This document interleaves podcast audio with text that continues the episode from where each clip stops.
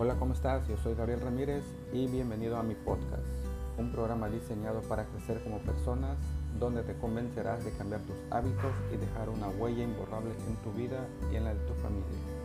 Este es un podcast creado a partir de mi experiencia que te ayudará a tomar decisiones en tu emprendimiento, en tu vida y en tu negocio. Llevo acumulado más de 10 años de experiencia y estoy listo para prepararte, porque los mejores días de tu vida al frente de ti.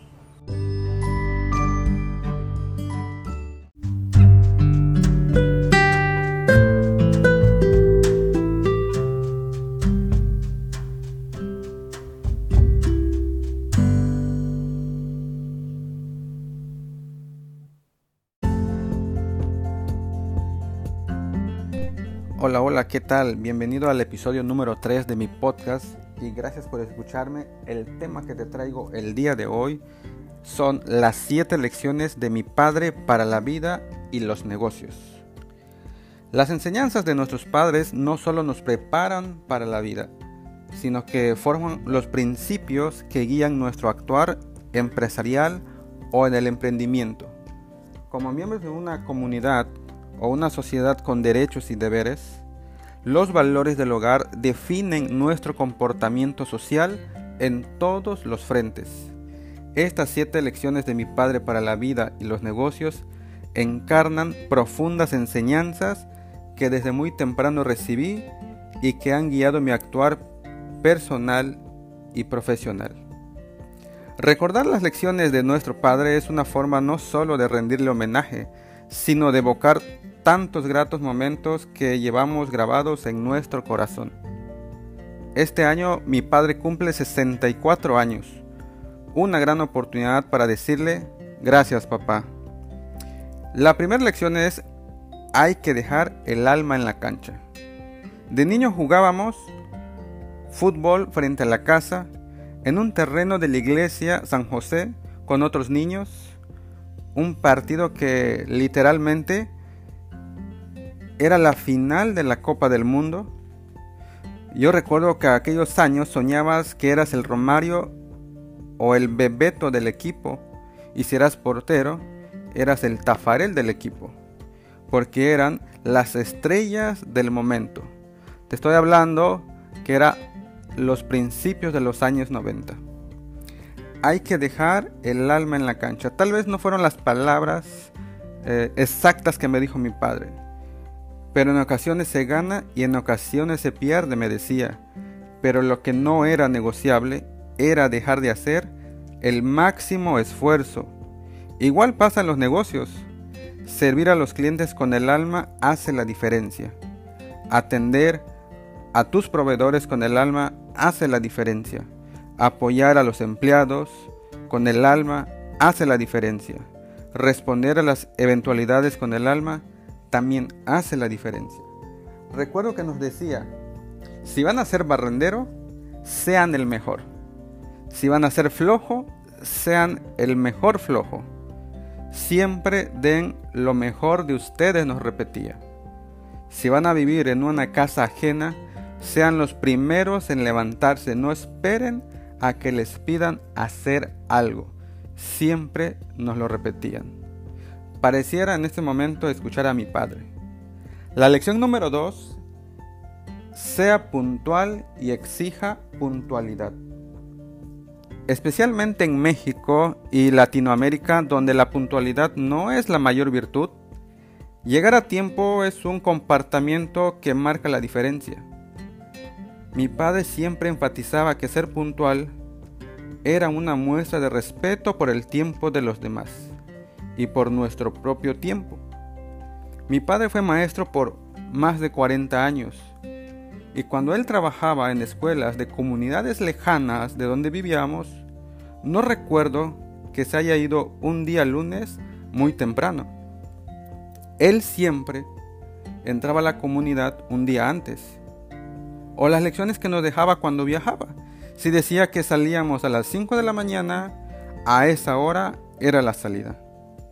Muchas reuniones de negocios son totalmente improductivas o bien se les dedica demasiado tiempo sin concluir nada. O simplemente porque no se tuvo el tiempo suficiente. Piensa cuál es el impacto de llegar 15 minutos tarde a una importante cita con un cliente, que tan solo tiene unos minutos más disponibles. Llegar tarde, además de ser una falta de respeto, lo puede hacer perder un negocio. En ciudades congestionadas el tráfico ya no es una excusa, es el común denominador, así que téngalo en cuenta y salga con tiempo suficiente. No hay excusas. Aprende a llegar con tiempo, no a tiempo. Lección número 3. Experimente y arriesguese. Por alguna razón, el espíritu fatalista de que las cosas pueden salir mal nos inmoviliza y nos limita a alcanzar lo que realmente podemos lograr. Siempre tenemos más razones para justificarnos porque algo no va a funcionar, en lugar de explorar las opciones de lo que hay que hacer para que funcione.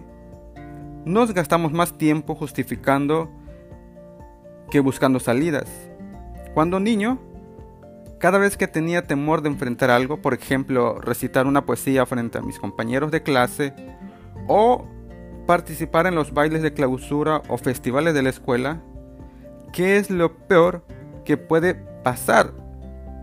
Nos repetía mi padre. El poner las cosas en perspectiva le resta trascendencia y nos da la licencia de experimentar y equivocarnos. El tiempo a fallar hace que querramos jugar a lo seguro, sin arriesgarnos a experimentar. En los negocios se refleja en mensajes publicitarios aburridos, en productos y servicios que no sorprenden a nadie y en promociones que con gran novedad ofrecen por enésima vez las mismas promociones. Podemos hacerlo mejor.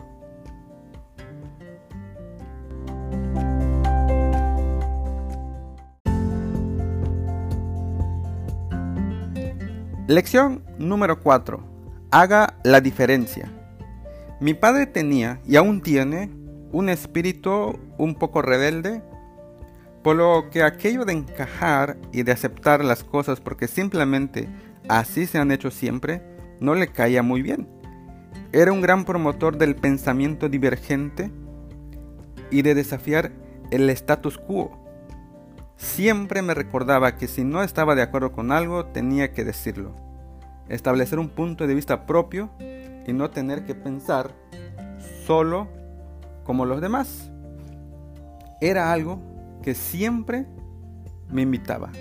En los negocios, donde cada día las marcas son más similares entre sí y tendemos a ser más commodities, la diferenciación no es algo deseable, es algo de supervivencia. Atrévase a desafiar lo convencional. Lección número 5. Nunca deje de soñar. Mi padre siempre me repetía, todo es posible si te esfuerzas lo suficiente. El flojo nunca logra nada. Para él no existían imposibles, sino tan solo nuestras propias limitaciones siempre me recalcaba que los límites estaban dentro de nosotros y no afuera, y que los sueños eran la base de todo gran logro. Cuando una organización deja de soñar, deja de crecer. Cuando piensa en lo que puede hacer con el presupuesto que tiene, se está cortando las alas. Por el contrario, cuando parte de lo que sueña y desea lograr, el presupuesto aparece. La pregunta no es ¿qué puedo hacer con lo que tengo? sino ¿qué hay que hacer para lograr lo que sueño? Redefinir la pregunta crea una nueva respuesta. Justo lo que está pasando en la sociedad actual. La ciudad donde vivo, Cancún, vive del turismo y muchos han quedado sin empleo. Pero la mayoría siguen esperando a que los tiempos mejoren. Como lo diría Jim Rom, que para que las cosas cambien, uno tiene que cambiar, que para que las cosas mejoren, uno tiene que mejorar. Tal vez mi padre no me lo dije con esas mismas palabras, pero la enseñanza ha sido el mismo. Lección número 6. Con la necesidad no se negocia. Una vez mi padre se encontraba con un compañero de trabajo. Caminando cerca se encontraron un, puesto improvisado donde un hombre humilde, acompañado de un niño pequeño, vendía hamacas tejidas artesanalmente. Después de preguntar el precio de una hamaca, el cual ya era bastante bajo, el colega de mi padre insiste en pedirle aún más rebaja. Mi padre se molestó tanto que recuerdo claramente cuando a su regreso me cuenta la historia y me dice, visiblemente alterado, con la necesidad no se negocia. Es un tema de justicia social y de reconocer el trabajo de las personas. En los negocios es una analogía que representa el buscar siempre la misma equidad en las relaciones comerciales.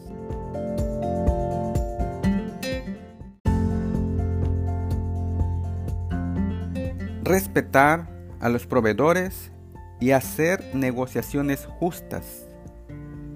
Es el no abusar del poder ni sacar ventaja de la necesidad de las personas. Se trata de humanizar los negocios y de dignificar la relación comercial.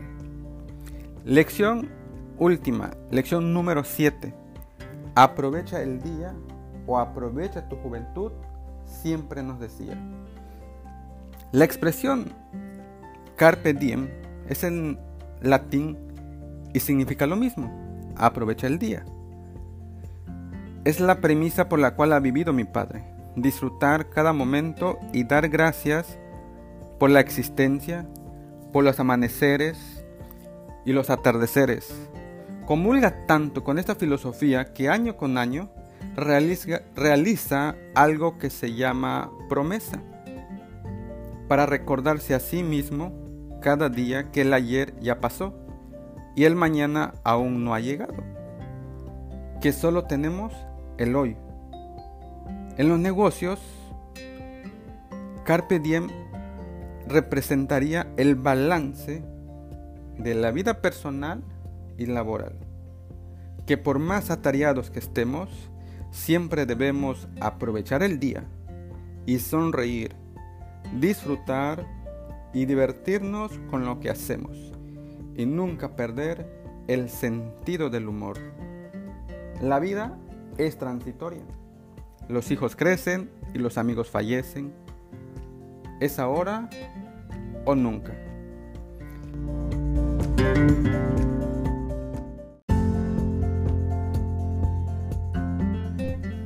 Gracias a nuestros padres por habernos ayudado con su amor a convertirnos en lo que somos. Gracias por sus desvelos, sacrificios y entrega en cada paso del camino para que pudiéramos tener lo que ellos no tuvieron. Gracias por ayudarnos a volar y enseñarnos a soñar. Gracias papá. Tal vez sin saberlo, me estuviste preparando para lo mejor de mi vida. Te amo papá. Si te gustó este podcast, no dudes en compartírselo a un amigo. Nos vemos en el próximo podcast.